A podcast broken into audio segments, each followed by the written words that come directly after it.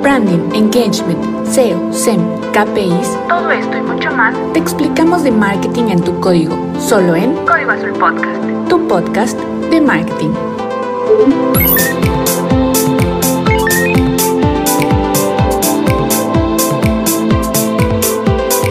Soy Andrea García. Y esto es Código Azul Podcast. Empezamos.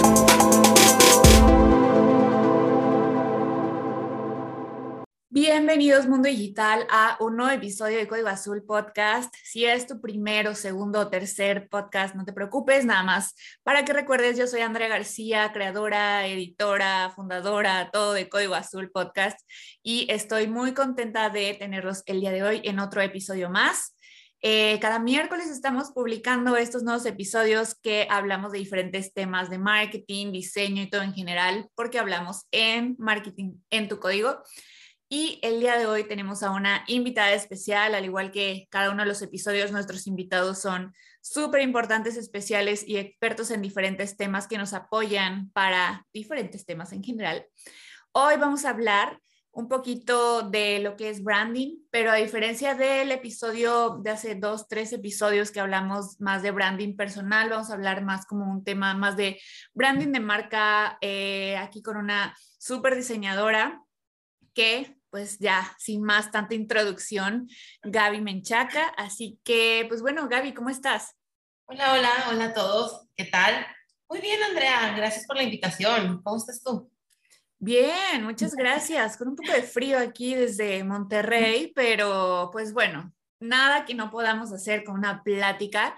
Y pues bueno, Gaby, cuéntanos un poquito de ti, eh, cuál es tu trayectoria, qué estudiaste para todos aquellos que no te conocen. Pues yo soy Gaby Menchaca, eh, soy regia 100%. Yo estudié diseño gráfico en CEDIM este, y también estudié ahí mismo eh, la maestría en innovación de negocios, muy, muy padre. Y pues nada, tengo desde, yo creo que desde los 18, 19 años fue mi primerito trabajo que tuviera que ver con, con diseño, porque ya más chavita empecé a trabajar en restaurantes y cosas así, ¿no? Ya sabes. Este, mi primerito trabajo fue haciendo una ilustración ahí mismo para una maestra de, de, una agencia muy importante por acá, que me tocó la suerte de, de aprender con ella y, y empezando eh, pues con eso, ¿no? Con, con, mi identidad, con branding. Siempre ha sido yo creo que de las cosas que más me han gustado, de las que más me apasionan, desde muy chiquitita sin saber qué era lo que, lo que significaba y pues en la carrera ahí fui aprendiendo, pero más que nada ya en, en, en la calle, ¿no? En la experiencia donde, donde aprendes más, donde te llevas más, más conocimiento. He trabajado en muchas agencias, yo creo que de las más importantes que me han dejado más en mi vida ha sido eh, Empac Graphics. Les saludo ahí si me están escuchando por allá, Carlos. Hola, Carlos. Fue de mis mayores escuelas, de mis mayores escuelas, porque trabajé con marcas muy grandes. Sí, bien branding, el branding llevado ya hacia empaque. Ya llévatelo en aquel. Es otro mundo, es otra cosa, la cuestión de, de colorimetría, la cuestión de, de la experiencia de las personas a la hora de tener un producto en sus manos, yo creo que ha sido de los más, más, más importantes. Y después, bueno, antes de, no sé, despuésito de eso, eh, Creative Dreams, también ahí saludo Rudy, si me estás escuchando, eh, porque ahí hice branding para todo tipo de cosas. Hice branding, el Model of All Festival, hice branding para marcas de rock como The Warning, hice marcas para empaques, hice marcas para publicidad, para política, hice marcas de todo ahí. Entonces, ahí había un mundo muy, muy, muy amplio, muy, muy grande y ahí también aprendí bastantísimo, sobre todo también cuestión digital. Este, pero sí, pues esos yo creo que han sido mis mayores escuelas, más lo del día a día, ¿no? Y ahorita Tech Milenio, Dios, no, no, no se diga. Una marca enorme y súper fuerte y poderosa, más las marcas internas que tiene, ¿no? Entonces, más o menos por ahí va la experiencia. padre, Gaby, la verdad. Creo que me identifico totalmente en esta parte que dices, ¿no? Al final de cuentas, una cosa es lo que estudias y otra cosa es lo que haces y nada como la práctica para conocer todo el mundo de lo que hay detrás. Y, y pues obviamente volviéndote cada vez más experto, desarrollando más habilidades y creo que pues sabemos aquí ya que el mundo del marketing, diseño, branding es algo que está cambiando día a día y está muy padre. O sea, digo, al final de cuentas, si te apasiona, eso está increíble. Claramente a ti te apasiona. Y oye, Gaby, ya adentrándonos un poquito al tema, el tema del día de hoy, branding de marca. Con toda esta experiencia que tienes, para ti, ¿qué es el branding? Lo que voy a decir es algo que a lo mejor muchos han escuchado y que a lo mejor muchos no, pero me gusta recalcarlo. El branding no es un logo, ¿ok? El branding no es un logo, porque mucha gente piensa eso, que una marca es un logo y no es cierto. Un branding no es un logo. Lo que sí es es un conjunto de elementos, yo lo pienso como sensoriales, que identifican a un producto, un servicio o un algo de, de, una manera y que los distingue dentro del resto de lo que hay en todo el mundo, ¿no? Algo que te hace reconocerlos, que te hace sentirlos, es el alma de, ese algo, ¿no? Y llámese producto, llámese servicio, llámese este, idea, ¿no? Es eso. Pero es todo, o sea, sensorial, 100%. O sea, tiene que ver con lo visual, obviamente, con un logo, sí, incluye un logo, pero también tiene que ver con, eh, con cómo se escucha, cuál es su voz, cuál es la esencia, cuál es el propósito, eh, cómo huele, cómo sabe, cómo se siente. Todo eso es branding, en todo en conjunto. Como, o sea, digo, resumiéndolo también, ¿no? Como esta identidad tiene mucho que ver con la identidad de cada una de las marcas, como verla como si fuera cuando, no sé, describes a tu amigo, tu amiga como una persona, ¿no? De que es así así, tiene estas eh, habilidades y cuenta con todo esto, todos los adjetivos, todo el show. Entonces creo que definitivamente es, es una manera de verlo, como tú dices, no nada más es un logo, y oye, Gaby, ¿y qué beneficios o sea, tiene como tal el, el tener un branding en nuestra marca? De entrada, lealtad. Porque si te identificas con una marca que amas, con un producto que amas, con un servicio que amas, te quedas ahí. Pero para poder identificarte, pues te tuvieron que haber dicho qué es, ¿no? Y tienes que haber vivido esa experiencia, ¿no? Te digo, ya sea, ¿sabes qué? Yo soy súper fan y yo no cambio de sneakers que no sean Nike porque es el producto, porque me gusta ir a comprarlos, porque me encanta pedirlos en línea, porque el servicio es increíble, porque los modelos están brutos, porque identifico la palomita, más que la palomita es toda la experiencia del producto y del servicio. Entonces, crea lealtad, ¿no? Es eso, o sea, cuando ya te pones la camiseta de la marca, cuando ya se convierte en una love brand, crea lealtad. Esa es una de las primeras cosas. Y, otra, pues te identificas y, y tienes competencias distintas de tus competencias, pues, o sea, ya, ya, ya tienes una manera de, de decir, es que sí, o sea, estoy hablando de un refresco y de otro refresco, son refrescos, sí, pero este me da más, o este lo identifico más, o este lo entiendo mejor, porque me habló. Y para poder hablarme se necesita todo el branding alrededor. O sea, como mencionas, esta parte sensorial ya es más como tocar estas emociones, sentimientos, sentirte parte de, ¿no? No nada más como, ah, veo el color y ya. Como, no sé, ¿no? El hecho de ver una tipografía muy específica o un color rojo, amarillo, como que literal identificas, ¿no? Amarillo, tal es McDonald's, rojo, Coca-Cola, o sea, ese tipo de cosas que dices, solo es un color y cómo identificas tan rápido, ¿no? Una marca. Bueno, hablando de ese tema específicamente en la cuestión de color, te digo, cuando me tocó trabajar en Impact Graphics, que hacíamos empaque, literal, trabajamos con cervecería, trabajamos con Soriana, trabajamos con Home Depot, con, marcas muy específicas. A la hora de hacer la impresión de los empaques, teníamos este aparatito que es el espectrodensitómetro. Literal, es un aparato que te dice que el color tiene el espectro del color de, por ejemplo, Coca-Cola, ¿no? O Tecate, por decir alguna marca, ¿no? Y, cómo funciona este color en un sulfato distinto, es decir, no es el mismo el color en una lata que en un papel, pero tiene que ser el mismo, porque si no, no se posiciona. Y tú ves y dices, pues es un rojo o es un azul. No, sí hay una ciencia atrás de eso para mantener esta, esta eh, consistencia de la marca. Y esa consistencia de la marca tan piqui, tan específica, tan detallada es lo que hace que se posicione en nuestra mente y que funcione después afuera. No es un rojo deslavado, no es un rojo anaranjado, no es un rojo carmín, es ese rojo y ese rojo expresa y se identifica y, proyecta emociones y proyecta eh, sensibilidad. Es súper importante esto que dices, o sea, sí es, ok, es un color, pero ese color tiene que ser el color y ese color está en todos lados y a como de lugar se tiene que mantener. Es algo muy, muy, muy, muy denso loco, pero al final, o sea, es cuando te das cuenta, ¿no? Todo el detrás de lo que hay, o sea, de una marca, no nada más es como, ay, se me ocurrió esto y pues ya, ¿no? O sea, es, es realmente bastante denso, como dices. Y, yéndonos hacia los siguientes, ¿qué principales elementos se necesitan para construir un branding de marca? Yo creo que el principal elemento es saber cuál es el propósito y la esencia de la marca. Okay.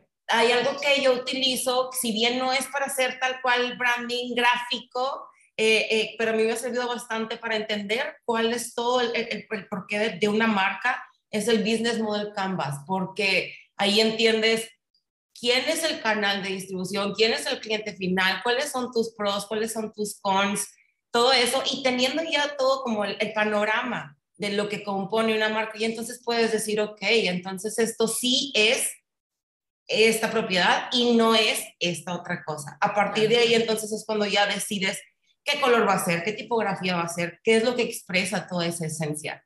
Y no nada más quién eres, sino cómo te ven, porque también tiene mucho que ver qué es lo que la gente percibe de ti. Aunque tú digas, no, pues es que yo soy esto, si la gente dice, no, yo te veo así, tú tienes que también darle a la gente esa, ese, por ese lado, ese gusto, ¿no? De, claro. yo estoy pensando que soy buena onda, pero la gente piensa que soy chido, entonces pues tengo que ser más chido que buena onda, ¿no? Y, y, y todo esto lo conforma, ¿no? Y, entonces por ahí el, el Business Model Canvas te ayuda mucho a entender todo el panorama, insisto, de tus elementos claves, tanto para tus clientes como para tus canales, como para tus alianzas, de cómo te quieres comunicar, cómo lo vas a lograr y cómo lo vas a hacer bien sólido y bien consistente. Claro, y, y, creo que tocas algo muy importante, ¿no? El hecho de nosotros como, o sea, los constructores de, de, la marca, de tu producto, de tu servicio, nadie más que tú es el principal que debe de conocer qué es lo que quieres hacer, ¿no? ¿Qué es lo que quieres transmitir? Porque si no lo sabes, pues obviamente tus clientes van a transmitirlo o darle una identificación, o sea, lo que ellos vean. Y pues no es la idea, ¿no? La idea es que, te reconozcan a como tú quieras porque puede ser o que llegue a ser muy polémico, que pueda ser muy bueno, pero no es lo que tú estás buscando. O sea, tampoco se trata de, eh, no sé, tipo el artista, ¿no? Que publica su obra de arte y es un, pues sí, obviamente el artista tiene un mensaje, pero pues sí, cada quien como que lo ve diferente, pero en una marca es como de, oye, o sea, yo quiero que esto sea así, y, y, tú tienes que conocer eh, la identidad que le quieres dar, ¿no? Exacto, la identidad que le quieres dar y también cómo lo van a tomar las demás personas. Hay un ejemplo clave que me acuerdo mucho que lo vi en la maestría, este, este, creo que es como polish, una cremita para los autos, no sé mucho de carros, perdónenme, pero es el de la tortuguita, que era para darle como acabados premium a carros premium, pero pues el producto en sí valía dos dólares, no sé, por decirte un precio. Okay. que era muy económico, bastante económico. Pero como era para, para productos, para carros premium, pues la gente premium decía, cuesta dos pesos, pues claro. yo no quiero, no me sirve. Entonces tuvieron que subirle el precio a este producto para que la gente lo entendiera como un premium. Ahí es donde hay un chorro de factores y un chorro de cosas, no nada más lo visual, sino toda la experiencia, insisto, eh, que, que, es lo que hace que tu marca sea eso. ¿A quién estás hablando? ¿Qué es lo que quiere tu gente que, que le digas? y aparte tú realmente qué eres, ¿no? Es una mezcla de estas, de estas cosas, ¿no? Hay, hay, que escuchar muchos lados. O sea, te digo, componen, una marca la componen un montón de, de cosas. Uh -huh. Totalmente. Entonces, sí, o sea, como bien dices, al final son, pues, es una cadenita, entonces son como consecuencias tras consecuencia, exacto. Entonces, lo, lo básico es saber, pues, toda esta parte como de, de, branding antes de sacarlo, porque también va a depender mucho de el área de marketing, el área de ventas, el área de todo. Entonces, eh, totalmente, creo que es súper, súper importante. Oye, Gaby, ¿y, ¿y, qué otros ejemplos de, de, branding, tanto, pues, tanto exitosos como no exitosos, conoces?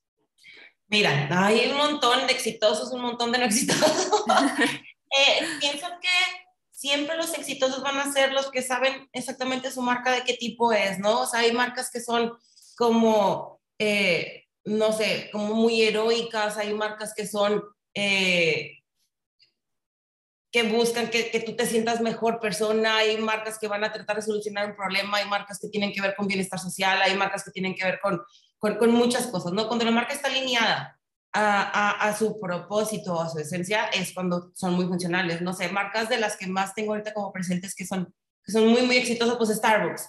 no nada más es una sirena. La sirena sí es un logo muy bonito. A la hora de hacerlo demasiado perfecto, se dieron cuenta que era muy perfecto, daba miedo. Entonces ahí se ajustó el logo para que pudiera ser un poquito más amigable. Y, y es un café, y más que ser un café, pues tienes conexión, tienes internet, tienes todo para que sea un café donde puedas ir a trabajar. Entonces cumple una, una meta, cumple algo, ¿no? O sea, un servicio, son amables. El precio es carísimo y a lo mejor no es el mejor café del mundo, pero funciona en muchas maneras. Coca-Cola, o sea, no se diga, es de las marcas que pues, todos conocemos como de las top. Es un producto que es químico, pero te vende emociones, te vende sensaciones, te vende felicidad. Felicidad de alguna otra manera, ¿no? Claro, o sea y, lo notan también todos con sus comerciales, ¿no? O sea, no, no, te están vendiendo el producto en sus comerciales, te están vendiendo esta emoción al final de cuentas. Es correcto, es correcto. O sea, hay otras marcas como, por ejemplo, Apple, que muy minimalista, o sea, si bien es tecnología y hay equipos todavía mucho más pesados para, para, para trabajar, esta te vende esta, la belleza, te vende el estatus, te vende eh, eh, este tipo de cositas y, y está bien sólido, o sea, siempre lo vas a ver limpio, lo vas a ver minimalista, lo vas a ver impecable, ¿no? Y, ese tipo de, cosas, o sea, tienen todo un, aparte de un look and feel, tienen una experiencia y son siempre consistentes. Te voy a decir otra que a lo mejor no la vemos como que tan, tan, tan de diario, pero también fue un caso de estudio que vi en algún momento de en la universidad. Gordita Doña Tota. El logo no es bonito, no es bonito, pero no queremos que el logo sea bonito. Sin embargo, las señoras siempre traen su mandil, te están haciendo las gorditas en ese momento. Siempre la misma gordita que pidas te vas a ver igual. El lugar huele igual. Todos son iguales, blancos, con su barrita, con sus mismas salsas. Mantiene una consistencia. ¿Ok? para, para todos aquellos que, que, no conocen qué son gorditas, Doña Tota es un pues local, pues ya es como tal, ¿no? Eh, ajá, que vende gorditas, básicamente, aquí en el norte. Yo, nunca las he probado, pero sé que son, o sea, siempre me hablan wow de ellas y que es como que obviamente el antojo, ¿no? De, del desayuno y o de, pues también de comida y que tiene guisos y así. Ajá. Ah, y, pero ves su logo y vas a decir, pues no está bonito, no, o, sea, no está padre. Yo no, me X, de, yo no me pondría una playera de bolitos Doña Tota. claro pero, pero tienen por qué, ¿no? O sea, si lo vendes demasiado premium, pues no te lo van a comprar. Si lo vendes demasiado low profile, no te lo van a comprar. Tienes que saber a quién le estás hablando, por qué le estás hablando y mantener una consistencia en la experiencia, en tu lenguaje de comunicación, en la voz. O sea, te imaginas a la señora haciendo la gordita y se llama Doña Tota. Doña Tota me está haciendo las gorditas. O sea, tiene que ver con todo eso. McDonald's. No son las mejores hamburguesas del mundo. No las son pero sabes que si te vas de viaje a Europa, a un país que no conoces y no sabes si te va a caer mal el curry de no sé qué lugar, hay un McDonald's donde vas a tener el mismo sabor de hamburguesa que tienes en cualquier lugar del mundo por el mismo precio y es seguro y tiene una bonita marca y te habla igual y te habla de fácil, es accesible, es económico, es seguro. Entonces, la marca, la, pues esas son marcas exitosas porque tienen todo un conjunto de elementos, olores, sabores, colores, y, producto o servicio consistente. Yo creo que eso es de las cosas más importantes que hacen que una marca sea exitosa o no, o que quiebre o que caiga. Eh, o sea, creo que son súper buenos ejemplos eh, el hecho de, de, buscar, ¿no? El... Ah, algo que te iba a decir. A mí lo que se me hace muy también muy interesante, y tú que eres como que también más experta en esto, ¿no? ¿Qué tanto puede impactar la evolución, los años, los cambios, las tendencias en algo como mi branding. Me refiero a lo que hemos visto, ¿no? Cómo han cambiado los logos porque ahora son más minimalistas. ¿Y cómo es posible? O sea, ahora ya es como más tendencia que sea más minimalista, más eh, como más simple y porque antes no, porque yo como marca tengo que también eh, hacer esos cambios, qué tanto impacto pueden tener. Bueno, hay cambios radicales y hay cambios que no son tan radicales. De entrada, el cambio siempre nos asusta. No sé si te has dado cuenta que cualquier marca que cambia su logo es de que, ¿por qué? Se ve horrible. ¿Qué le hicieron? Siempre pasa, siempre, siempre, siempre pasa, siempre pasa. Que si el de Sara está muy pegadito, que si Walmart porque las letras más chiquitas, que si no, siempre. No, no, yo me acuerdo tan solo un ejemplo aquí claro. Yo entiendo que muchos también de, de los que escuchan son, son de tech Exatex, el Ándale. hecho de, fue un show, ¿no? El logo de que, ¿por qué? Si se parece a la Santander y parece, o sea, le hicieron un chorro de memes y fue algo enorme y todo el mundo quejándose del logo y también tú como marca, ¿no? Es como de, ay, ¿qué hago? ¿Lo cambio o no lo cambio? Yo es algo que traía. Son riesgos que tienes que tomar y si están hablando bien o mal de ti es porque te tienen en presente, entonces mira, no importa. Luego se van a ir acostumbrando. Es algo bien común, siempre vamos a tener miedo al cambio, siempre, siempre, siempre. La idea de una marca es que por más evoluciones que tenga que tener a lo largo del tiempo, sean mínimas y que cada evolución dure, tenga un tiempo de vida de 10 años. Las tendencias cambian. Si no cambias, si no evolucionas, independientemente de la percepción de las personas, pues te vas a quedar atascado y luego percibes a una marca como vieja o como antigua por no haber cambiado. El logo de Soriana cambiaste hace poquito y si te pones a verlo, si era una cosa bien arcaica, bien arcaica, bien horrible, pero en su momento funcionaba, pero tenía como 50 años ese logo. Entonces, ese, yo creo que ese es- ha sido uno de los logos que no he sentido que la gente rechace tanto porque sí, ya le hacía mucha falta, ya estaba muy, muy oxidado. Pero hay que asumir el riesgo de mantenernos evolucionando con tendencia sí, siempre y cuando hay un estudio previo. Los cambios no se hacen porque sí, se analiza así. Las letras minúsculas eran mayúsculas antes, pero conviene que sean minúsculas, uno por tendencia y dos porque son aceptados para mi nuevo público, porque si antes mi público tenía 20 años y ahorita ya tiene 60, ¿qué quiere mi público de los 20 años de ahorita? ¿Qué es lo que están queriendo? O sea, siempre vale la pena hacer el cambio, pero con un estudio previo, aunque te tupan, que hagan memes, bueno, te tienen presente, está bien. No, ahorita no es tan, no es tan feo o tan dramático el, el, el, lo mediático, sea positivo o negativo, sobre todo esos memes, que padre que lo hagan así, ¿no? O sea, está Bronco, el ex Gober, o sea, que él se aprovechaba de esos memes, ¿no? O sea, se vale. Y por otro lado, eh, te digo que hay un estudio previo, siempre, que sepas por qué lo estás haciendo. eh, todavía se utilizan los focus groups, las encuestas, háganlo si tienen que hacer un cambio y no le tengan miedo a, la crítica, o sea, siempre va a haber. Y seguramente con el logo de antes también había crítica. Mientras tenga un porqué, van a ver que va a tener mejores resultados. Pero hay que evolucionar, eso sí es una recomendación, siempre hay que evolucionar. También, ¿no? El hecho de siempre tomando en cuenta desde un principio, ¿no? Tus bases, tus valores, tu mensaje, lo que quieres dar, eh, porque sí, no es como de, ay, me voy a subir al tren de la tendencia de lo que quieras y cambias totalmente, ¿no? Obviamente Claro. ya es como de, ni tus propios clientes te van a creer y esa Exacto. lealtad se va a ir perdiendo. Es correcto. Ajá, no es nada más porque se vea bonito, es por qué. ¿Cómo voy a mantener a los que ya tenía y cómo voy a atrapar a los que vienen creciendo, los que tienen ahorita el poder adquisitivo, los que son mi nuevo mercado, ¿no? O sea, va Claro. mucho por ahí. Totalmente. Oye, Gaby, y por ejemplo, ok, ya vimos como muy buenos ejemplos y la importancia de, ¿no? Pero yo como pequeño negocio, apenas estoy abriendo un emprendedor, un startup, que tal vez no tengo tanta eh, dinero a invertir, ¿no? En toda esta estrategia enorme, en alguna agencia muy grande. ¿Qué es lo que puedo hacer o cuáles son los principales pasos que debo, que debo hacer para empezar bien con mi brand?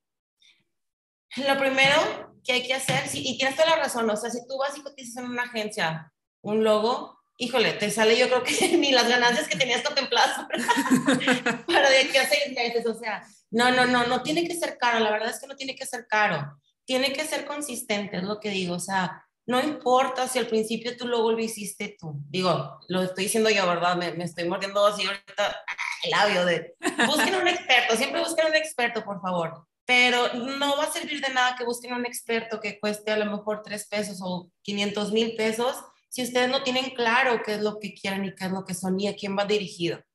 Tengan siempre en cuenta de que no, a lo mejor yo no soy mi propio cliente, que ese es uno de los errores que veo mucho. ¿Sabes qué? Pues es que yo voy a abrir una zapatería para niños, pero yo no soy un niño, ni tengo niños, ni conozco a los niños. Entonces yo quiero que se vea rosa porque a mí me gusta el rosa. Pues no, o sea, tenemos que entender a quién vamos dirigidos, qué es lo que queremos decir y sobre todo si el producto y el servicio es consistente, yo creo que poquito a poquito va a poder haber, va a poder haber un, eh, como una inversión de las ganancias para ir mejorando. Entonces, si vas empezando, no tengas miedo, pregúntale a tu primo que es diseñador, pregúntale a tu amiga que es diseñadora, págale lo que tengas que pagarle, porque sí, obviamente sí cuesta algo, trato de negociarlo, pero no, tampoco hagas perder el tiempo a los demás.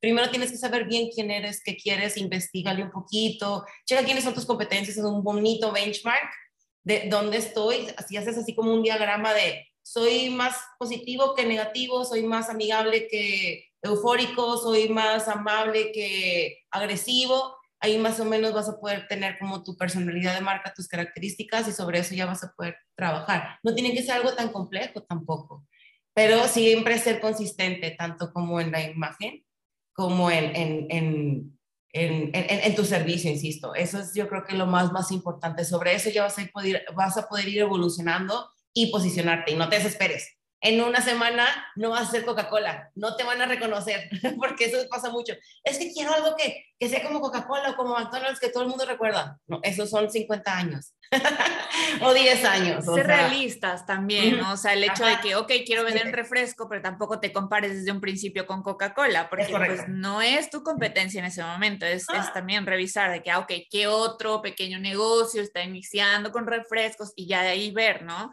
Es correcto.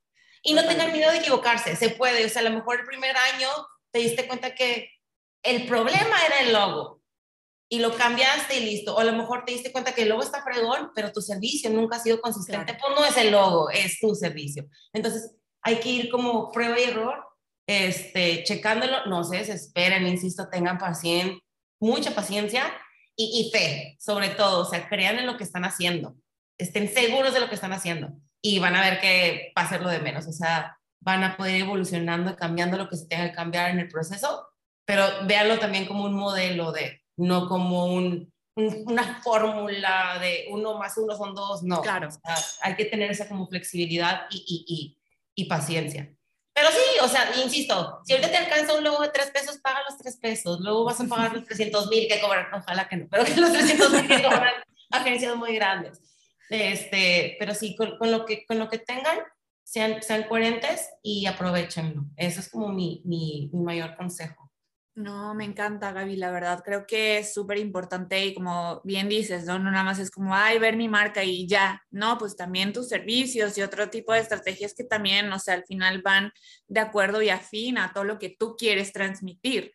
Em, oye, Gaby, ¿y qué tipo de herramientas, conoces algún tipo de herramientas que yo como startup emprendedor puedo pues ir leyendo para conocer más o ya sea algún libro o alguna herramienta, alguna app o algo para poder eh, potencializar también el branding de mi negocio? Mi, mi, mi, Biblia por siempre o donde siempre estoy buscando referencias, siempre, siempre, siempre es Behance. Ahí hay mucho talento de muchas partes del mundo, de todos lados, de todo tipo, donde podemos ver casos de éxito. Incluso puedes contactar a algún diseñador que diga, ¿sabes qué?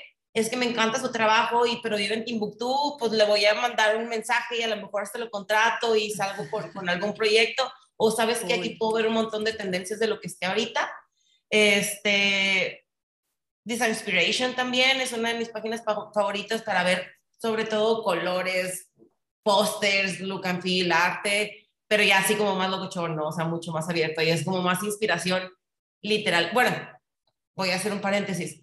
Cuando yo busco inspiración para hacer algún tipo de proyecto, es decir, me están pidiendo un refresco, yo no voy, voy y busco refrescos para ver benchmark, pero no voy y busco refrescos para inspirarme, voy y busco, ok, esto tiene que ver algo con espiritualidad o tiene algo que ver con well-being o tiene algo que ver con mucha salud, voy y busco cosas que tengan que ver con salud, con espiritualidad, que no necesariamente son refrescos. Entonces, por eso Design Inspiration me gusta mucho porque es sobre todo en conceptos buscar conceptualmente y de ahí haces como tu mood board y sobre eso ya vas bajando las ideas. Esas son dos de mis páginas favoritas, favoritas por siempre.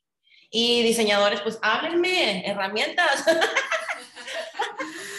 Excelente. Aquí obviamente vimos con esto que Gaby sabe bastante, entonces, claro que sí. Oye, pues aprovechando Gaby, ya que se nos está acabando el tiempo, cuéntanos dónde te pueden contactar, dónde pueden ver un poquito más de ti o si tienen alguna duda.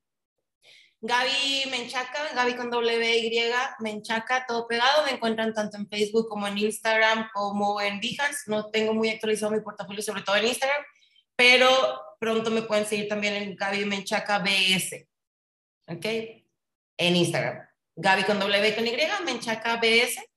Este, como Brand Studio, voy a actualizarlo, lo prometo pronto. Estoy ahí trabajando en algunos proyectos que ya tenía que no los he subido pero ahí me pueden seguir, seguir cualquier duda, cualquier cosita, cuenten conmigo, yo siempre dispuesta.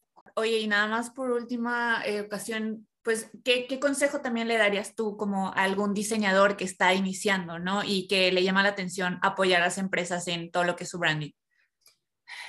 Alimentense mucho visualmente.